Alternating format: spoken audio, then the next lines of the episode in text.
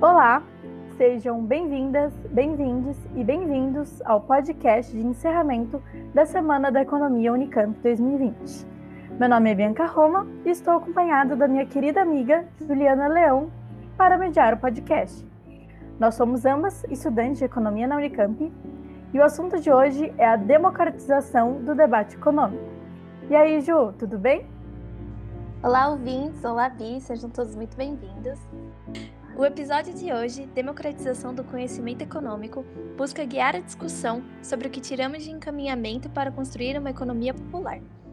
Pensando em todos os debates que fizemos durante a semana e nossos podcasts anteriores, iremos debater o que significa pensar um plano de país popular. Lembrando que a Semana da Economia é um evento que busca justamente aproximar o debate econômico da realidade das pessoas.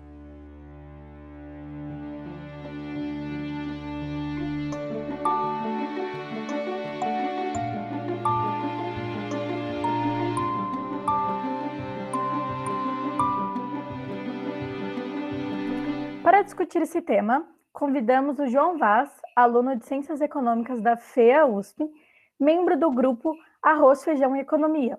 O coletivo é uma iniciativa pela construção de uma economia popular do MPJ em Disparada, que é uma organização política de jovens interessados na transformação da realidade social. E a página apresenta conteúdo produzido pelo coletivo sobre debates de política econômica e temas básicos da economia, ou seja, para mostrar que ela está no nosso dia a dia. E também convidamos a Clara Saliba, aluna de Ciências Econômicas da Unicamp e membro do grupo Economia nas Escolas.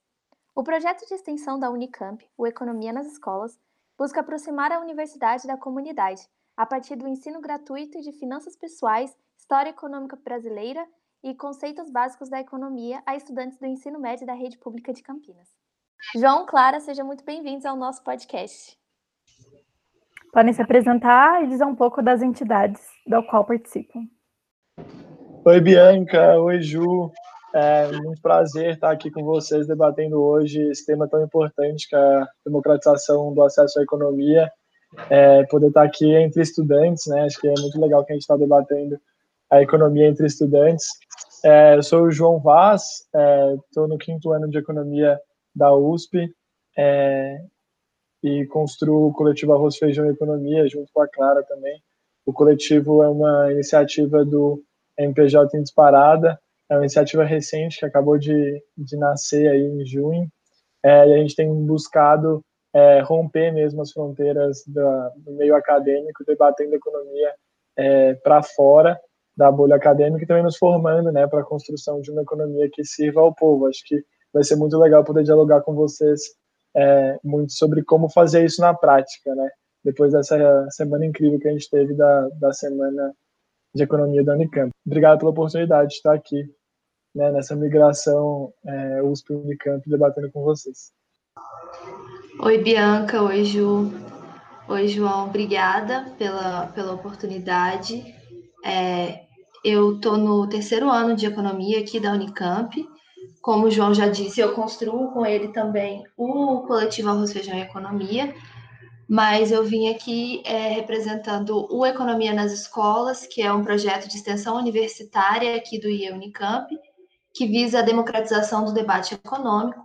É, o Economia nas Escolas surgiu em 2018 por iniciativa dos próprios alunos do IE, e o nosso objetivo é levar o debate econômico para as escolas públicas de Campinas, a gente faz breves encontros, é, uma ou duas vezes por semana nessas escolas, e traz um pouco daquilo que a gente conhece do curso de economia para os alunos secundaristas, e eles também trazem um pouco da vivência que eles têm de economia, né, da prática da economia para a gente. Então, são, são encontros de muita troca, a gente debate um pouco desde a educação financeira até a macro, é, o, a história do pensamento econômico. Então, é, é, um projeto que visa mesmo essa troca de conhecimentos e de vivências, né? Ressignificando o pensar econômico de uma forma mais plural, mais democrática. Eu fico muito feliz de poder estar aqui apresentando o projeto para vocês, conversando um pouquinho sobre esse tema, é, especialmente, como o João já disse, entre estudantes universitários. É muito bom perceber que existem pessoas interessadas em democratizar o espaço do debate econômico e mudar um pouco da realidade econômica que a gente vê no Brasil. Obrigada, então, pela apresentação, Clara e João. Tenho certeza que será um debate muito bom e de muita importância para todo mundo que está nos ouvindo. Iniciando agora propriamente a discussão sobre a popularização do conhecimento econômico, elaboramos as seguintes questões: Para quem é economia como conhecemos hoje? Quem acessa as informações e está presente nos debates? E por outro lado, sobre quem recaem as consequências das decisões tomadas por quem faz economia. Eu gosto de falar que a economia que a gente vive hoje é a economia dos homens brancos de terno. É uma economia feita por e para homens brancos de terno e gravata numa sala com ar condicionado dentro de um prédio de muitos andares e uma cidade muito grande, muito cara. É, mas as consequências dessa economia feita pelos homens brancos de terno, ela, elas infelizmente atingem muito mais do que essa população. Então, todo o fazer econômico que a gente, que a gente pensa hoje no Brasil, embora seja tomado e feito por uma, uma camada pequena da população, ele atinge a todo mundo. É, existe essa desconexão, então, no meu, no meu ver, entre quem faz a economia e quem sofre com a economia. Né? A gente tem um debate econômico que é elitizado, que é masculino, que é embranquecido, com essa noção de uma economia que é uma ciência exata então só pode participar do debate e só pode construir essa economia quem tem um grande acesso a conhecimento, um conhecimento extremamente elitizado, um conhecimento é, extremamente difícil, quando, na verdade, o, o discurso econômico deveria ser, ser tratado por todo mundo que, que sofre com ele, consequentemente, por toda a população, né? A gente tem uma narrativa do fazer econômico que é uma alocação eficiente de recursos escassos, que é a, a economia que a grande maioria das pessoas entende como economia, né? Que é o que a gente chama de mainstream. Mas a economia é uma ciência social, ela estuda muito mais do que essa alocação de eficiente de recursos escassos. Então, é, as pessoas não, não possuem acesso a esse conhecimento, são a elas é passada a ideia de que a economia trata só disso, de uma série dada de recursos que são escassos e têm que ser alocados eficientemente, quando na verdade a economia é a respeito de que recursos são esses, o que, que é uma alocação eficiente, por que esses recursos são escassos ou se eles são mesmo escassos. E esse é um debate que, pelo menos na minha opinião, não deveria ser restringido a esses homens brancos de terno em prédios muito caros e salas com ar-condicionado. Muito legal isso que a Clara falou. Eu queria começar debatendo por isso também, que é isso que é a economia hoje, né? Quando a gente pensa quem está fazendo economia, a gente pensa é, naquele padrãozinho do cara branco é, engravatado.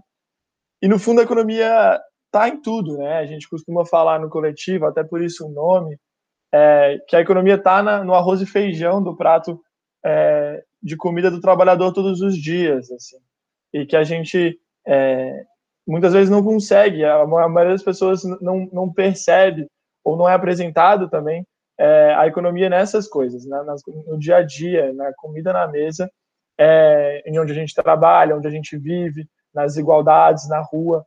É, pelo contrário, a economia é colocada como uma equação que só pode ser feita por aqueles que estão trabalhando nesses grandes prédios, é, que estão trabalhando é, com essa lógica do mercado, né, e como, como se fosse uma ciência exata.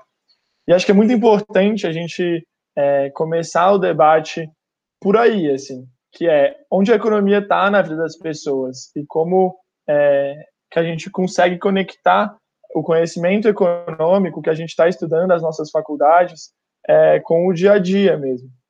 É, então a gente gosta muito de, de falar do dia a dia, né? Então, é, por exemplo, outro dia eu estava trabalhando no, no, meu emprego, a gente eu escrevi a seguinte frase, né? O PIB recuou 0,6% e agora o país está em recessão técnica. O que, que isso significa? Para o povo? O que, significa para uma pessoa normal no seu dia a dia? O que, que significa é, o PIB recuou e agora a gente está numa recessão técnica? Isso não significa nada no final das contas, né? Ainda mais uma porcentagem que, que no imaginário é, da pessoa no seu dia a dia não é uma coisa tão clara, tão simples. E eu acho que o caminho para democratizar a economia é exatamente esse de conectar, desmontar essa frase e, e conectar com o que está acontecendo. Assim. Então, falar, você percebeu que tem mais gente é, sem casa, morando na rua? Você percebeu que tem mais pessoas desempregadas? É, tem mais gente que está tendo mais dificuldade de pagar as contas todo mês e ter a, a comida na mesa? É, acho que é por aí um pouco, a gente conseguir é, fazer essas, essas conexões com o dia a dia. Porque, no fundo, a economia, ela está em tudo, né? Acho que ela é base da nossa existência, né?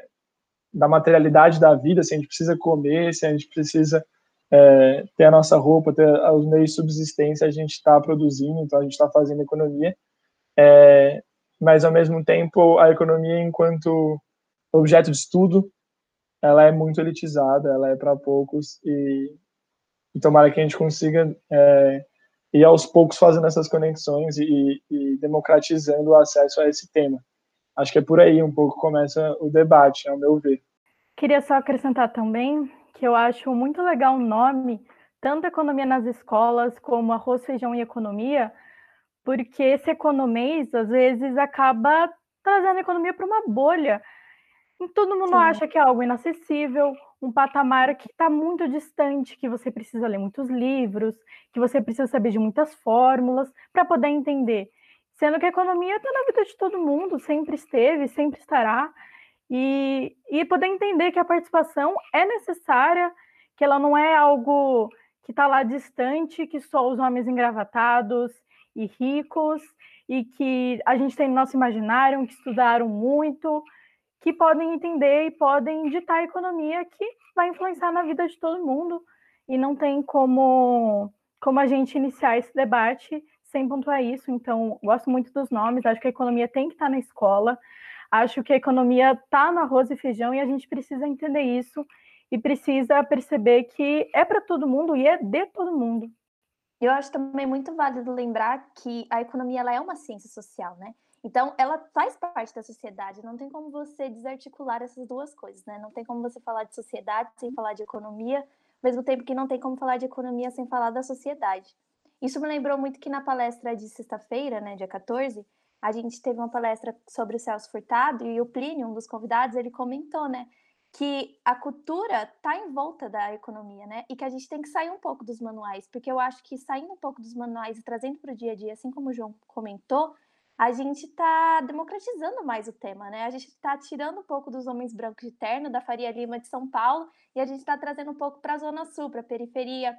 E também teve um podcast que a gente que teve sobre a América Latina, e uma das convidadas comentou que, assim, a gente olha a nossa volta, não tem como nomear uma coisa que não seja mercadoria. Então, ela está muito em volta da nossa vida e a gente precisa trazer isso para um cenário onde as pessoas, qualquer um pode comentar.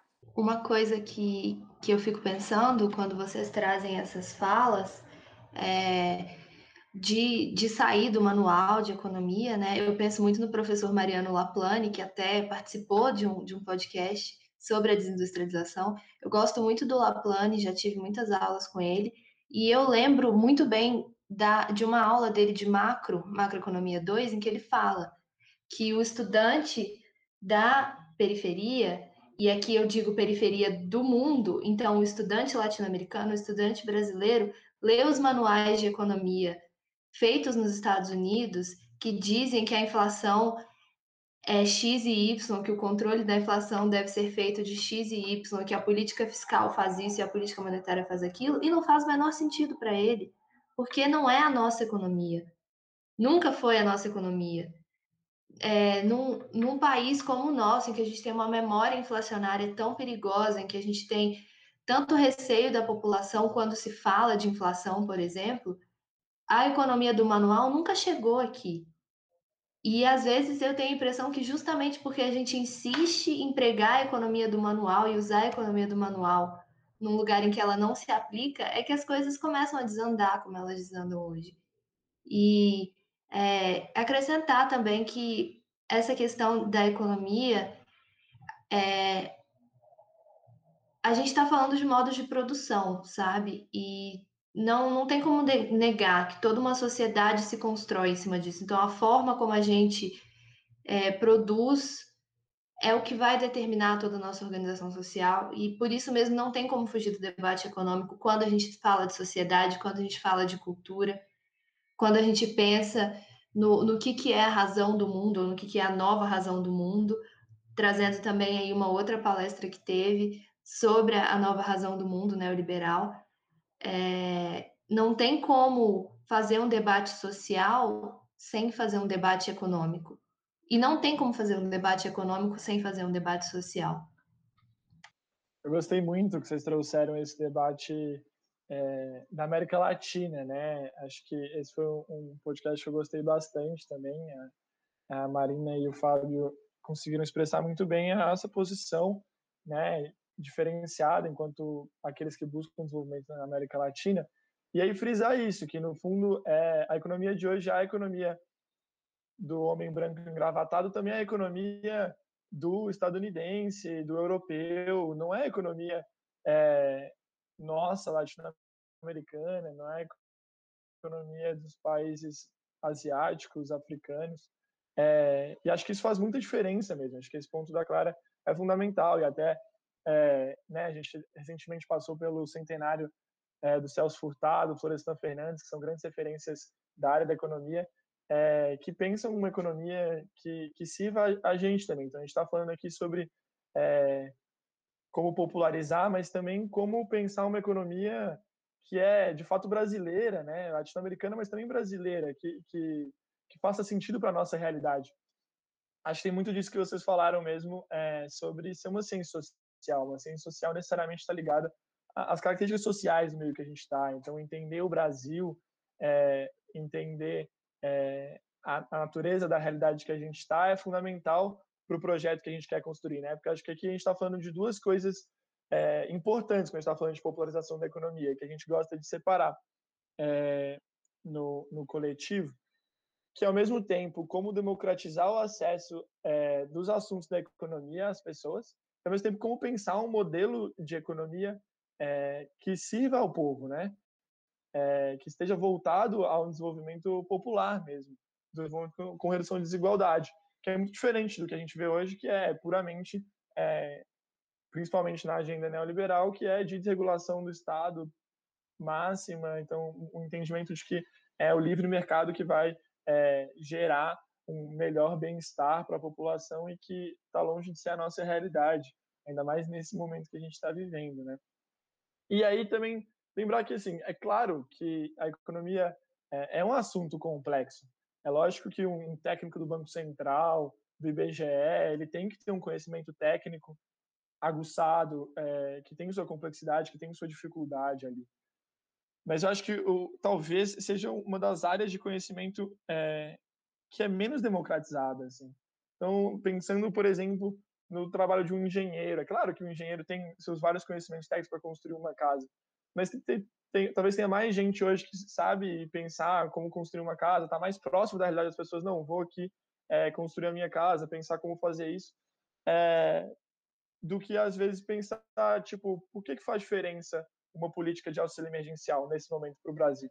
Por que, que faz é, diferença um, um, uma política voltada para a indústria? É, eu acho que a economia está muito na nossa vida é, e eu acho que ela tem seu lado complexo, ao mesmo tempo ela ela está nas coisas mais básicas. O que a gente tem que tentar fazer é descomplicar, né?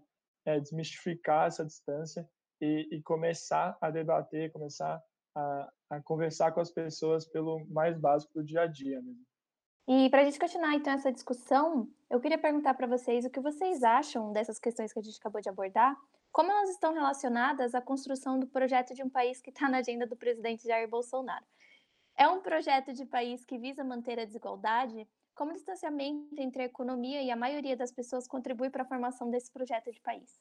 Acho que tem muito a ver com o que a Clara acabou de falar na fala dela também, a gente entender que a gente está dentro de um modo de produção é, e, e, esse modo de produção não é nem só local, mas é internacional. Assim, acho que a gente está num, num, momento é, muito delicado da história mundial. Acho que a gente está numa crise econômica global que está muito forte hoje, mas que, na minha visão, já iniciou de alguma forma em 2008.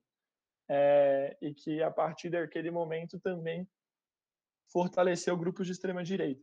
Então, quando a gente está falando do, do, presidente Bolsonaro, a gente tem que saber que a gente também está falando de um processo é, mundial né, de crescimento de uma força política que, no fundo, aposta o dobro numa agenda que já estava colocada anteriormente, que é a agenda é, liberal, neoliberal, novo keynesiana, o que a gente quiser colocar, é, mas que agora é radicalizada para um ultraliberalismo. Então, você colocar a agenda do Guedes comparada à agenda da Angela Merkel, ela é mais radicalizada seguindo a mesma lógica, assim.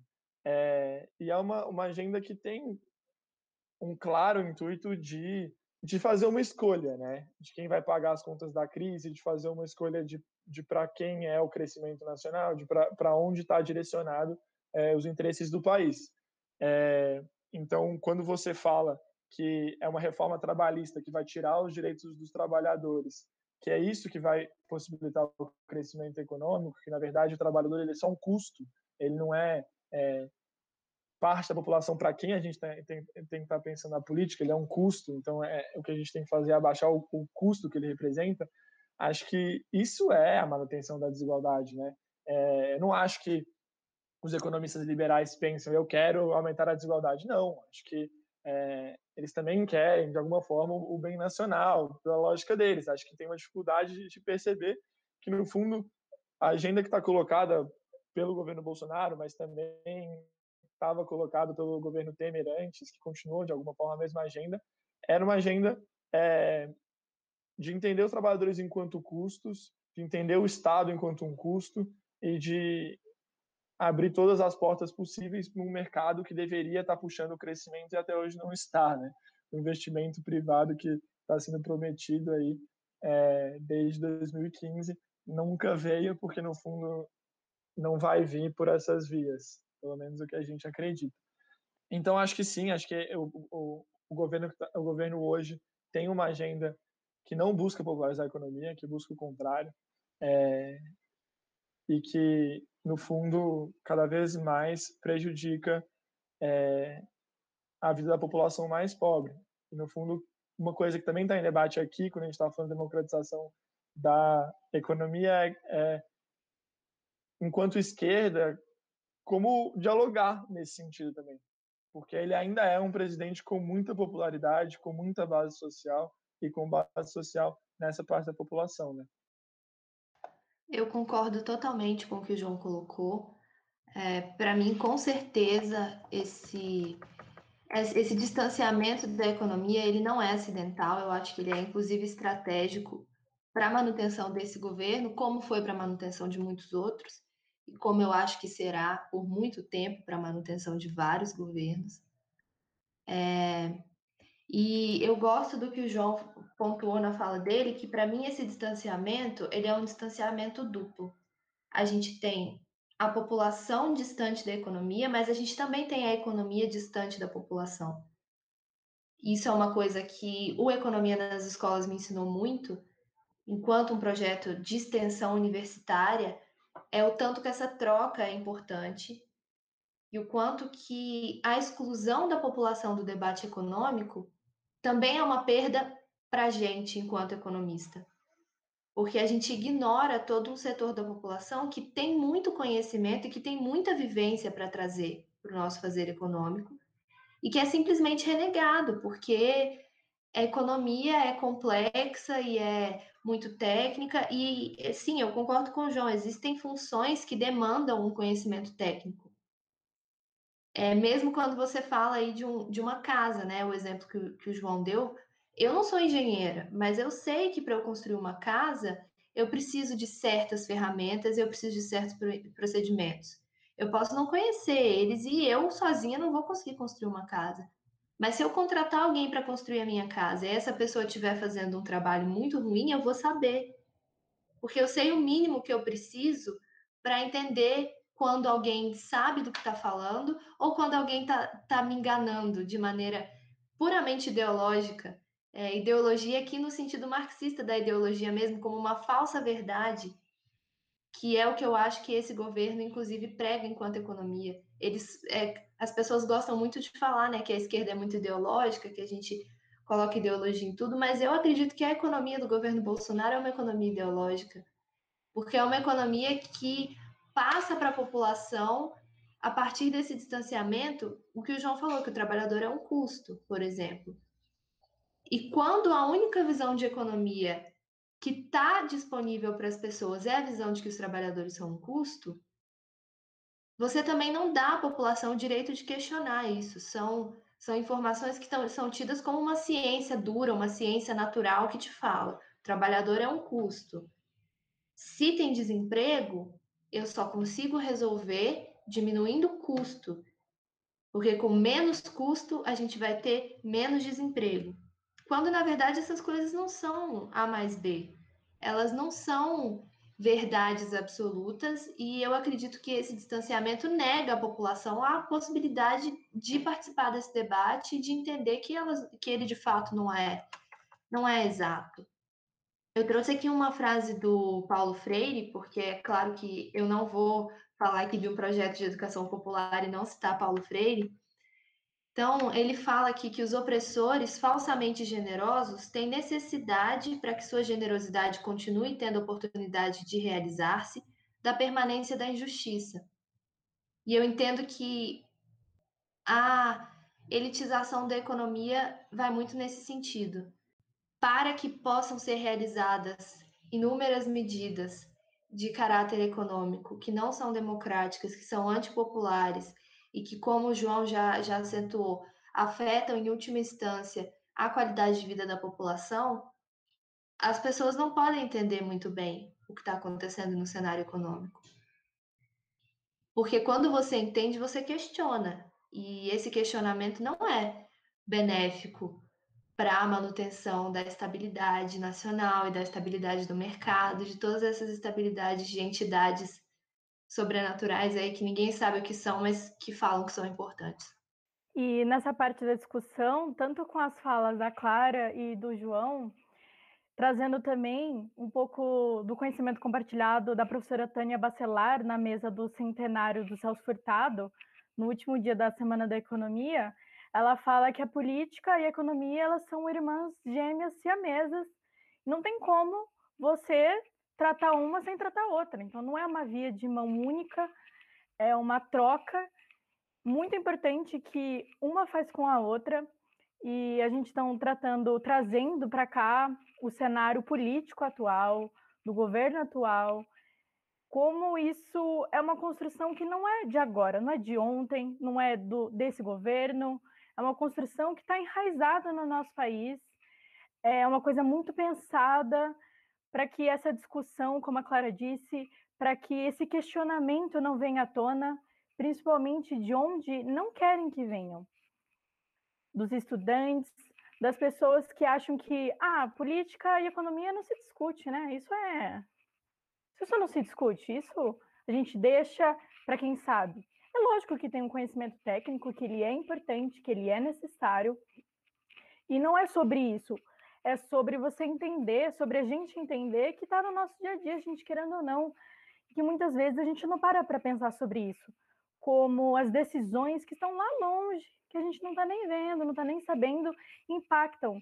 Quando a gente vê uma reunião que está tratando sobre o nosso país, sobre os nossos recursos, sobre tudo que vai fazer, que vai realmente impactar a nossa vida, a gente não está nem sabendo, e quando a gente sabe, é o que? Um escândalo. Então, eu acho muito necessário a fala do João, a fala da Clara, e toda essa discussão que a gente está se propondo a fazer de formas diferentes, pelo coletivo da Arroz, Feijão e Economia, pela Economia nas Escolas, pela Semana da Economia, que esse ano, com a pandemia, a gente tentou, por meio das redes sociais, por meio do YouTube, tentou abarcar mais pessoas, o que a gente ficaria restrito mais ao pessoal da Unicamp, ao pessoal do, do Instituto de Economia. A gente conseguiu tocar mais gente e fazer com que mais gente consiga parar para refletir sobre tudo isso que está acontecendo e sobre como a democratização do, do discurso econômico é muito importante na vida de todo mundo. É, inclusive, o João comentou sexta-feira, né, quando ele estava mediando a mesa com a Dilma sobre democracia, ele comentou né, que a discussão de, de, de democracia, mesmo às vezes sendo algo simples, é sempre um ato subversivo. E, inclusive, o dito cujo esses dias estava ganhando popularidade. E a Esther Solano comentou também na mesa, né, que algum dos motivos ele está subindo era um fato da agora dar algumas medidas de auxílio emergencial. Inclusive, dia 15 de novembro, a gente vai voltar à eleição. E a eleição de agora não é de presidente, não é governador, é de prefeito, senador. Quanto que falta informação para as pessoas tomarem a decisão, né?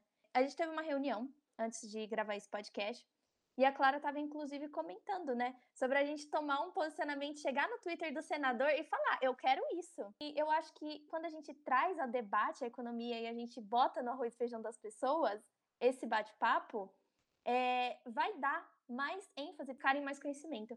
Porque eu acho que a busca do conhecimento também está muito em volta disso tudo. Clara, você quer comentar alguma coisa sobre o seu comentário na nossa reunião anterior?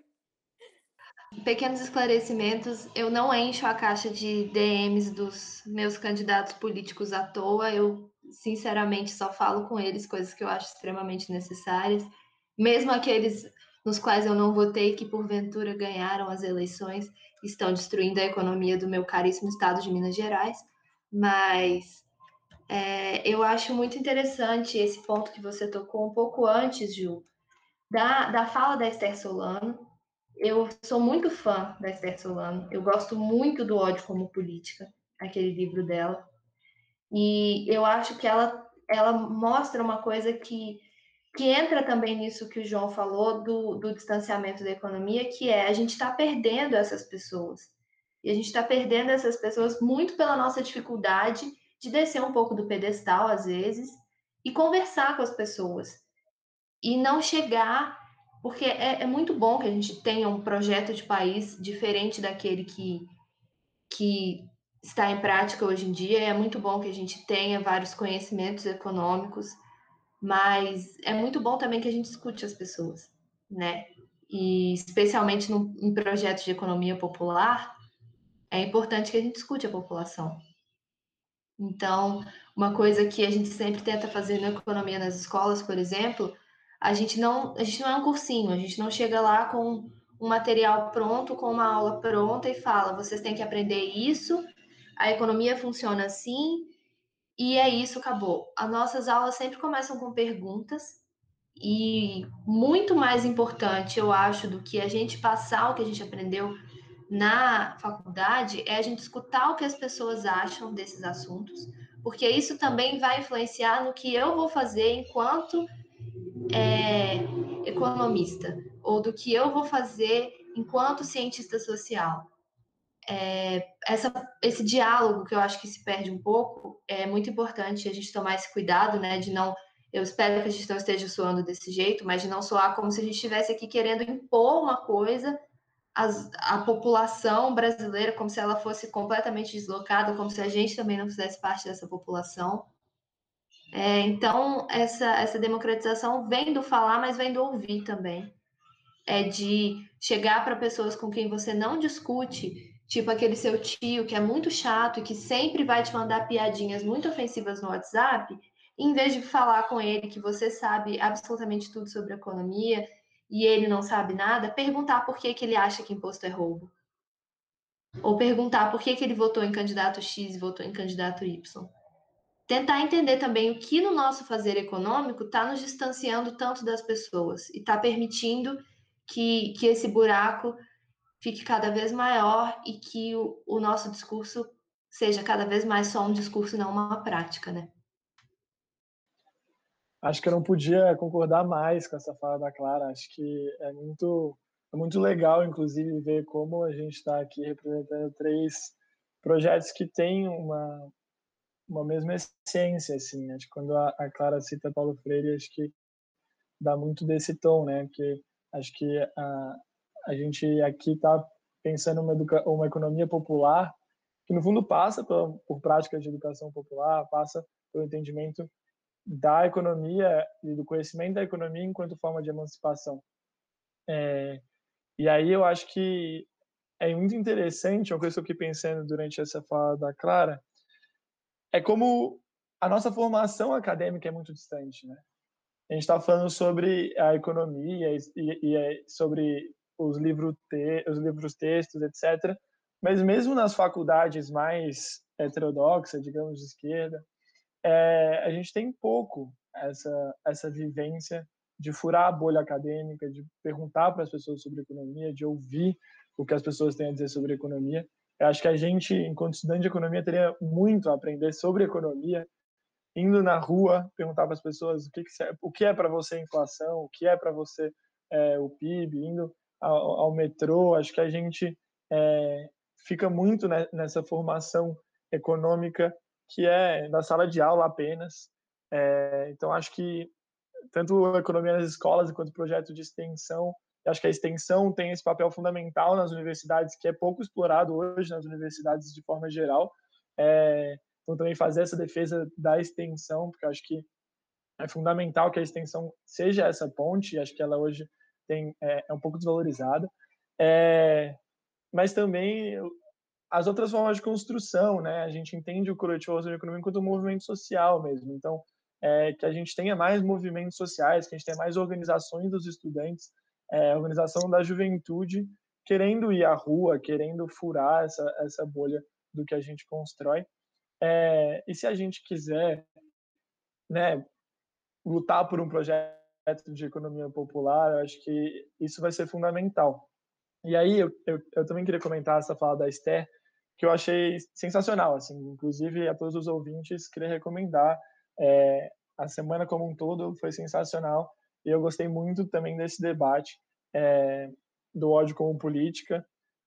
Claro, talvez seja uma hora evento, então isso também pesa, né? A presença da Dilma, da Aniele Franco, da Esther. Tem, teve duas coisas da fala da Esther que eu acho que são fundamentais quando a gente está falando sobre a construção de um projeto alternativo ao que a gente estava falando, que é o projeto do Bolsonaro. É, que é como a gente, muitas vezes, enquanto esquerda, se coloca é, num outro patamar, como a Clara falou, e aí acho que ela deu um exemplo que, para mim, é, é perfeito, assim. Hoje a gente está num momento em que é, você teve uma, um aumento da popularidade do Bolsonaro é, em função para a maioria da população em, em, relação ao auxílio emergencial, o auxílio emergencial aumentando a popularidade do Bolsonaro. E aí muitas pessoas de esquerda têm colocado, ah, a população é, é burra, não entende que essa não é uma proposta do Bolsonaro, é, não entende que o Bolsonaro que está fudendo a sua vida, etc. É... E no fundo não é isso, né? Acho que a gente tem que conseguir ter mais empatia e entender que, o que é a realidade das pessoas que, com quem a gente está dialogando. É, e, e, escutar, assim, a gente está passando por uma das maiores crises da história do nosso país, as pessoas não tinham que comer, é, muitas pessoas estão desempregadas, um desemprego recorde, e aí muitas dessas famílias hoje aumentaram a sua renda, tiveram a possibilidade de estar tá, é, colocando a comida na mesa para os seus filhos. Isso faz muita diferença.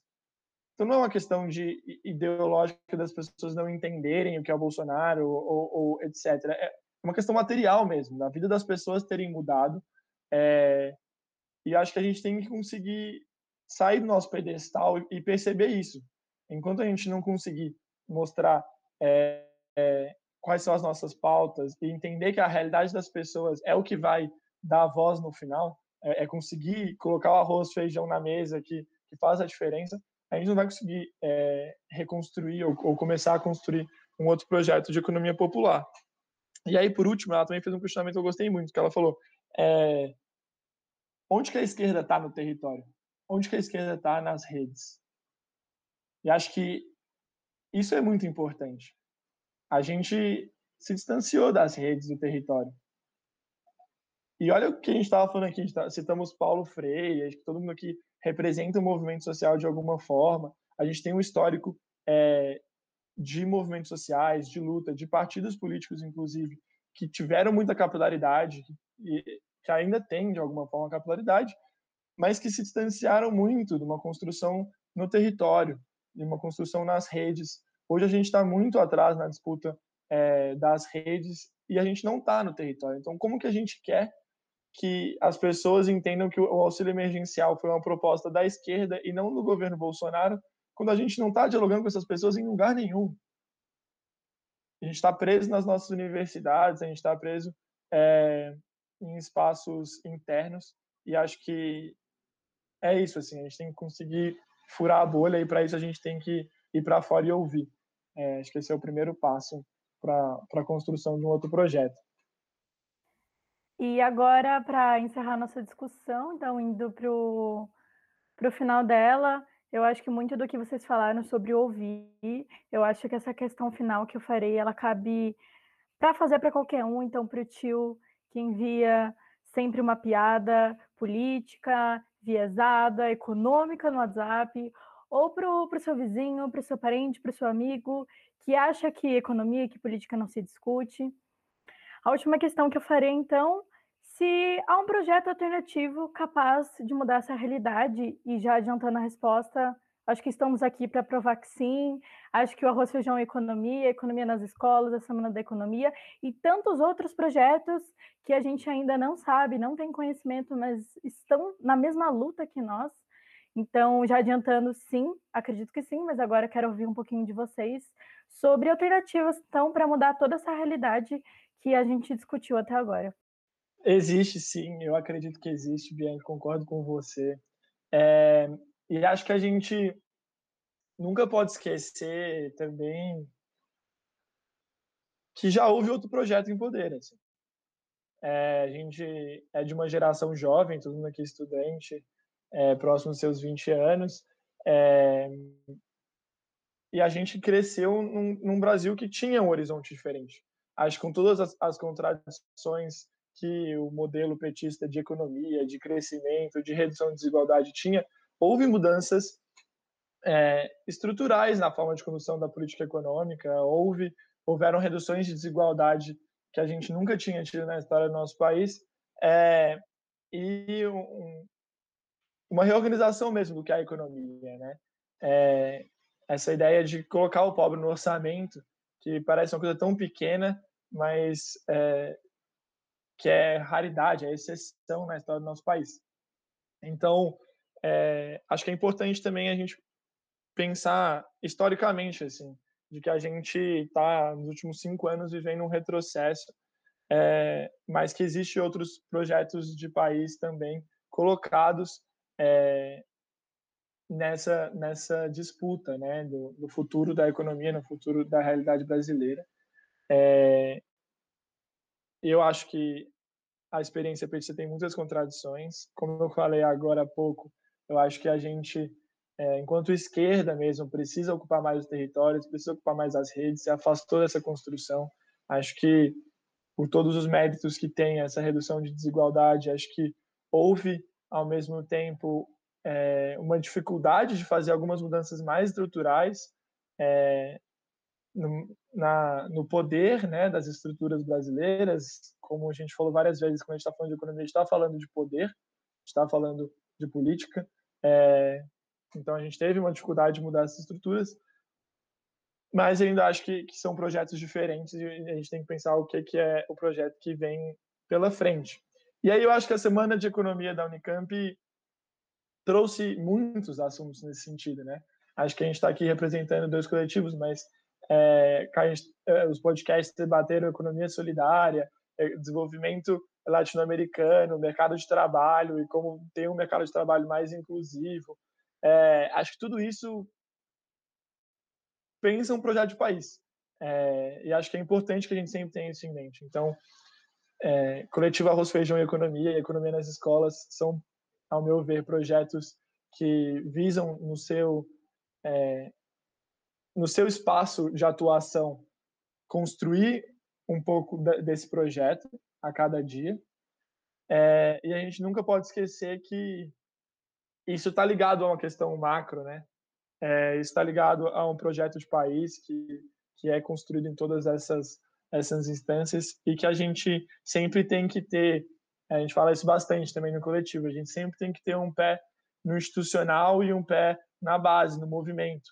Então a gente tem que estar indo para a rua, tem que estar escutando e a gente também tem que estar disputando a, as instituições, tem que estar disputando o Estado, é, porque é esse Estado, essas instituições que vão é, delimitar qual é a economia que está colocada. E se a gente quer que um dia a gente possa ter uma, uma política econômica mais popular, a gente também tem que estar é, construindo esse projeto de país nas instituições.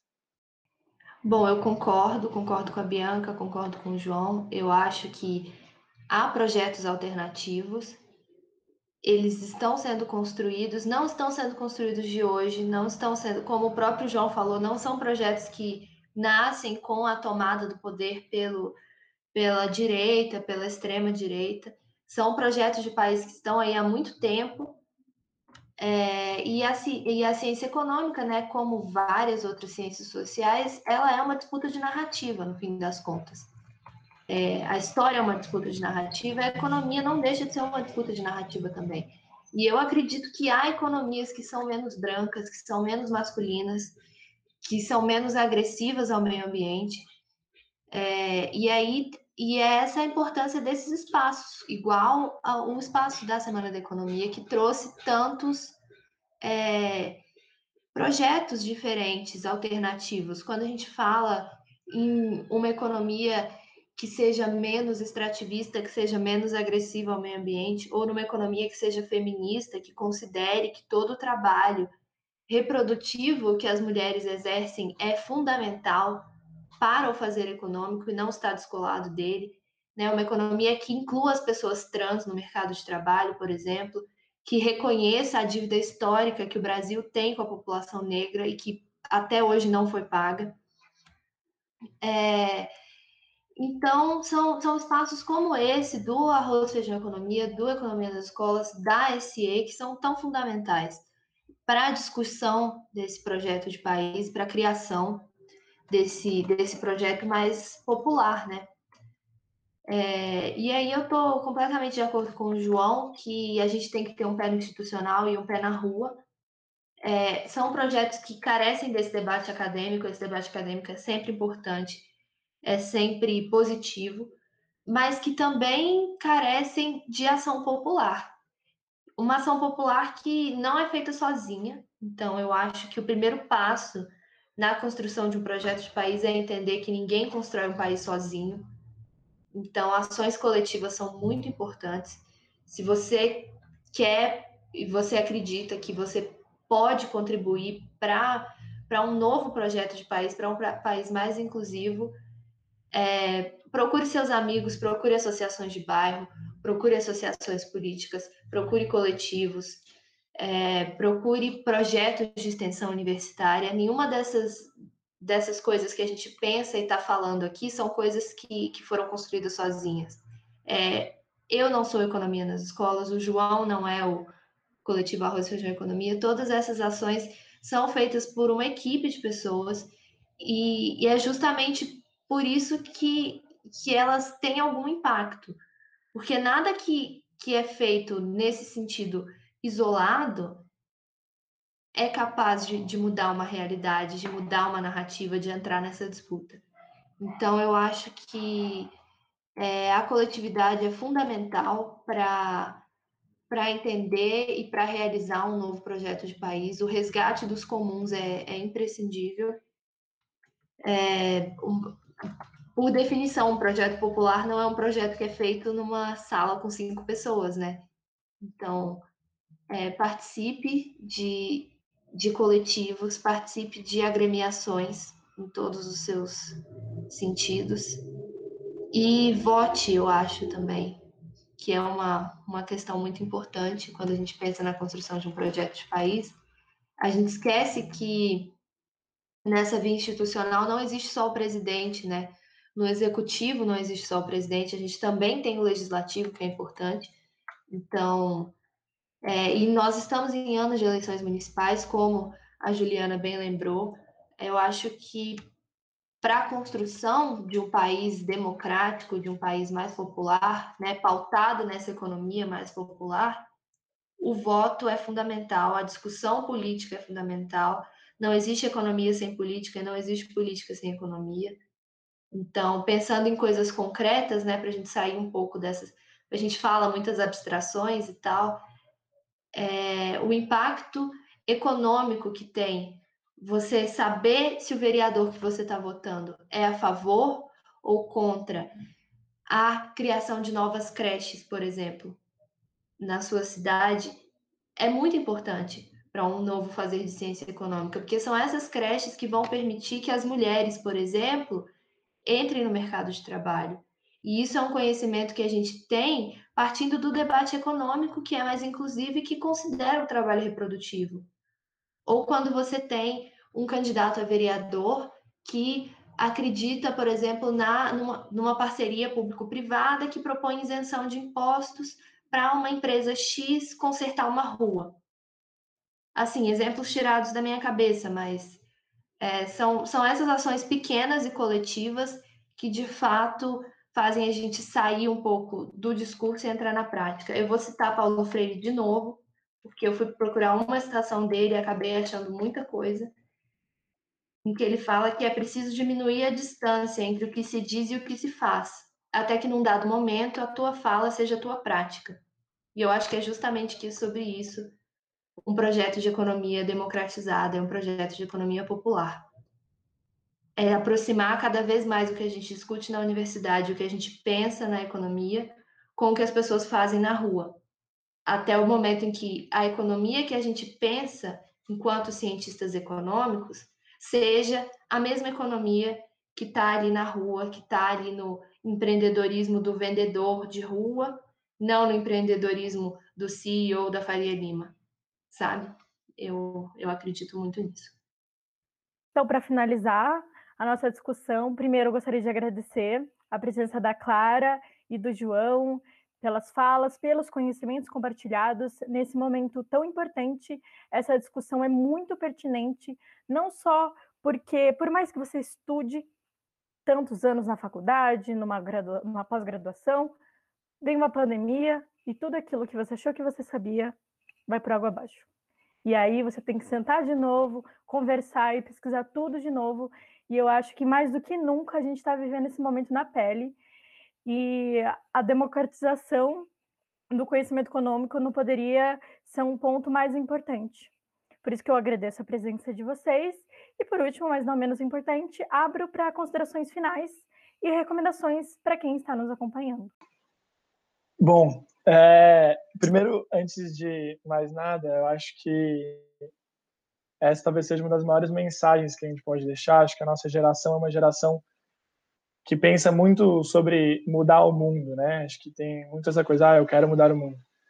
E acho que teve alguma coisa que eu aprendi nesses anos de faculdade, mas a principal delas seja que ninguém muda o mundo sozinho. Esse ponto é, que a Clara trouxe, que acho que representa tanto tudo isso que a gente está falando, é fundamental. É, mudar o mundo é uma ação coletiva. Então, também vamos se organizar em grupos de extensão, de movimentos sociais, partidos, o que a gente achar que, que nos representa. E acho que isso é fundamental para qualquer transformação que a gente quer fazer, seja na economia, seja no nosso bairro, na nossa escola, onde for. E aí, eu não falei na minha fala sobre as eleições que vão acontecer agora em novembro, acho que elas são fundamentais, porque a gente tá, falou muito aqui sobre projeto de país, né? Mas acho que esse também é um momento muito importante para a gente pensar sobre projeto de cidade. Qual que é a cidade que a gente quer, é, onde a gente mora? E, e qual que é o projeto que está representado por cada um dos candidatos?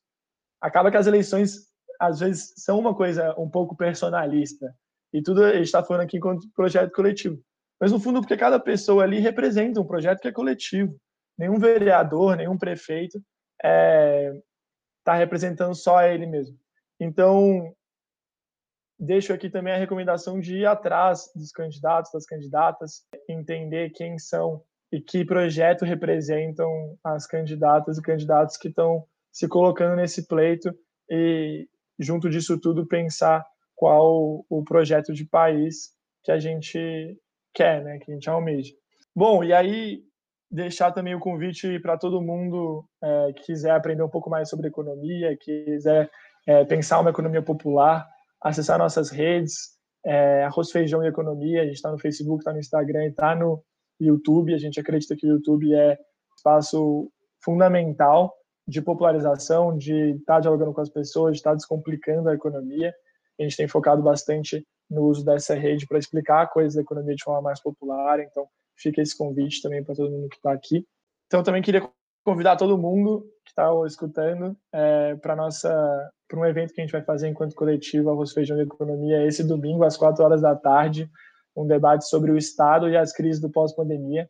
A gente veio lendo o livro Curto Circuito, o vírus e a volta do Estado da professora Laura Carvalho, que é, também é uma referência para a gente nessa busca por falar sobre economia de uma forma mais didática, que seja mais compreensível é, e ela vai estar com a gente, então, para o encerramento desse ciclo, esse domingo às quatro horas. Fica o convite para todo mundo.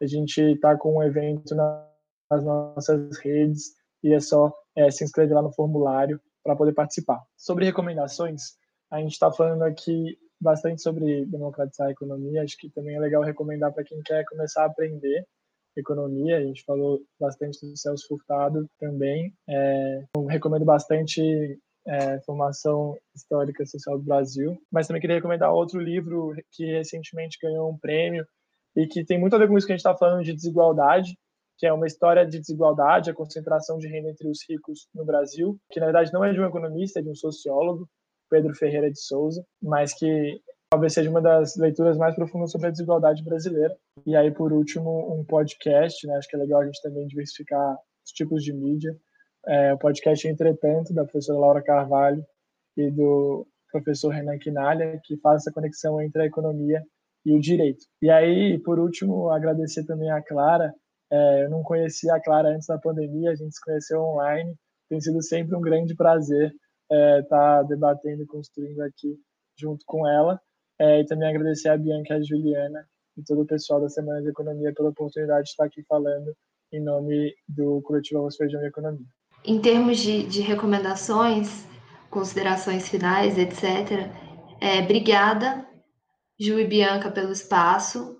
É, obrigada, João, pelo diálogo. Sempre, né? Tanto nesse podcast quanto no próprio coletivo. Eu acho que se eu tiver que, que deixar alguma mensagem que não foi falada ainda, porque eu concordo absolutamente com todos os pontos que o João colocou, questione as coisas. A gente sempre tem que questionar o que é passado para gente, especialmente em termos de mídia, de discursos de governo, sejam esses governos de direita ou de esquerda, questione aquilo que, que chega para você, busque sempre visões alternativas sobre as coisas. Essa disputa de narrativas, da qual eu falei no começo, é uma disputa constante, é uma disputa importante é sempre muito importante para a nossa formação, não só enquanto estudante de economia, mas eu acredito que enquanto cidadãos, que verdades absolutas e dogmáticas sejam questionadas. Acho que em termos de, de recomendação, primeiro eu queria convidar todo mundo que está escutando a curtir a página no Facebook e no Instagram do Economia nas Escolas. Esse ano, por conta da pandemia, a gente não conseguiu realizar o projeto nas escolas de Campinas como é de praxe. Então, a solução que a gente encontrou foi lançar uma série de vídeos voltados ao público secundarista, discutindo um pouco os quatro eixos que a gente aborda no projeto, que são história do pensamento econômico, macroeconomia, formação econômica do Brasil e matemática financeira. Esses vídeos vão estar disponíveis, se não me engano, a partir da semana que vem, no canal do YouTube do Instituto de Economia. A gente já tem o vídeo de apresentação e os próximos vão ser postados aí ao longo desse semestre. Então, compartilhe com quem você conhece, com quem você sabe que gostaria de ter um acesso melhor a esse, a esse tema. Uma, uma outra recomendação que eu tenho é um livro, na verdade, do professor Pedro Rossi, aqui da Unicamp. O livro chama Economia para Poucos: Impactos Sociais da Austeridade e Alternativas para o Brasil. É um livro que foi organizado pelo Pedro Rossi, pela Esther Dweck e pela Ana Luísa Matos de Oliveira, mas que contém artigos de vários economistas, é, discutindo um pouco dos impactos da austeridade no, no desenvolvimento econômico e social. E por último, eu acho que não tem como não aproveitar o centenário do Celso Furtado para falar: leiam o mito do desenvolvimento econômico.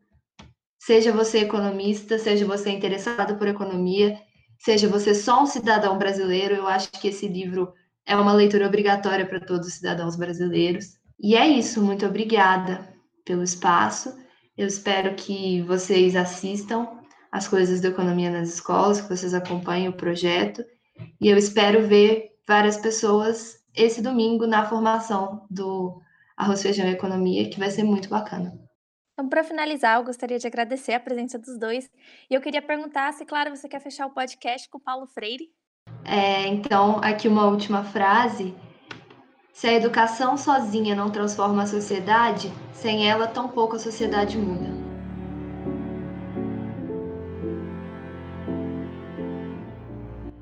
Bom, pessoal, esse foi o nosso episódio de hoje. Para acompanhar as nossas novidades, lembre-se de seguir as nossas redes sociais, arroba Semana da Econo, no Instagram e Twitter, e Semana da Economia Unicamp no Facebook. E lembrando que se você tiver alguma dúvida ou sugestão sobre os nossos podcasts, entre em contato conosco. Pode ser pelas nossas redes sociais, apresentadas pela Ju, ou pelo nosso e-mail, semana da economia, ie.gmail.com, com o assunto Pergunta Podcast. As mesas da SE, que ocorreram durante os dias 10 a 14 de agosto, estão postadas no canal do YouTube do Instituto de Economia da Unicamp. Compartilhe nossos conteúdos com seus amigos para ajudar a apoiar nosso evento. Esperamos que tenham gostado do podcast de toda semana da economia. Fiquem em casa se possível e se cuidem.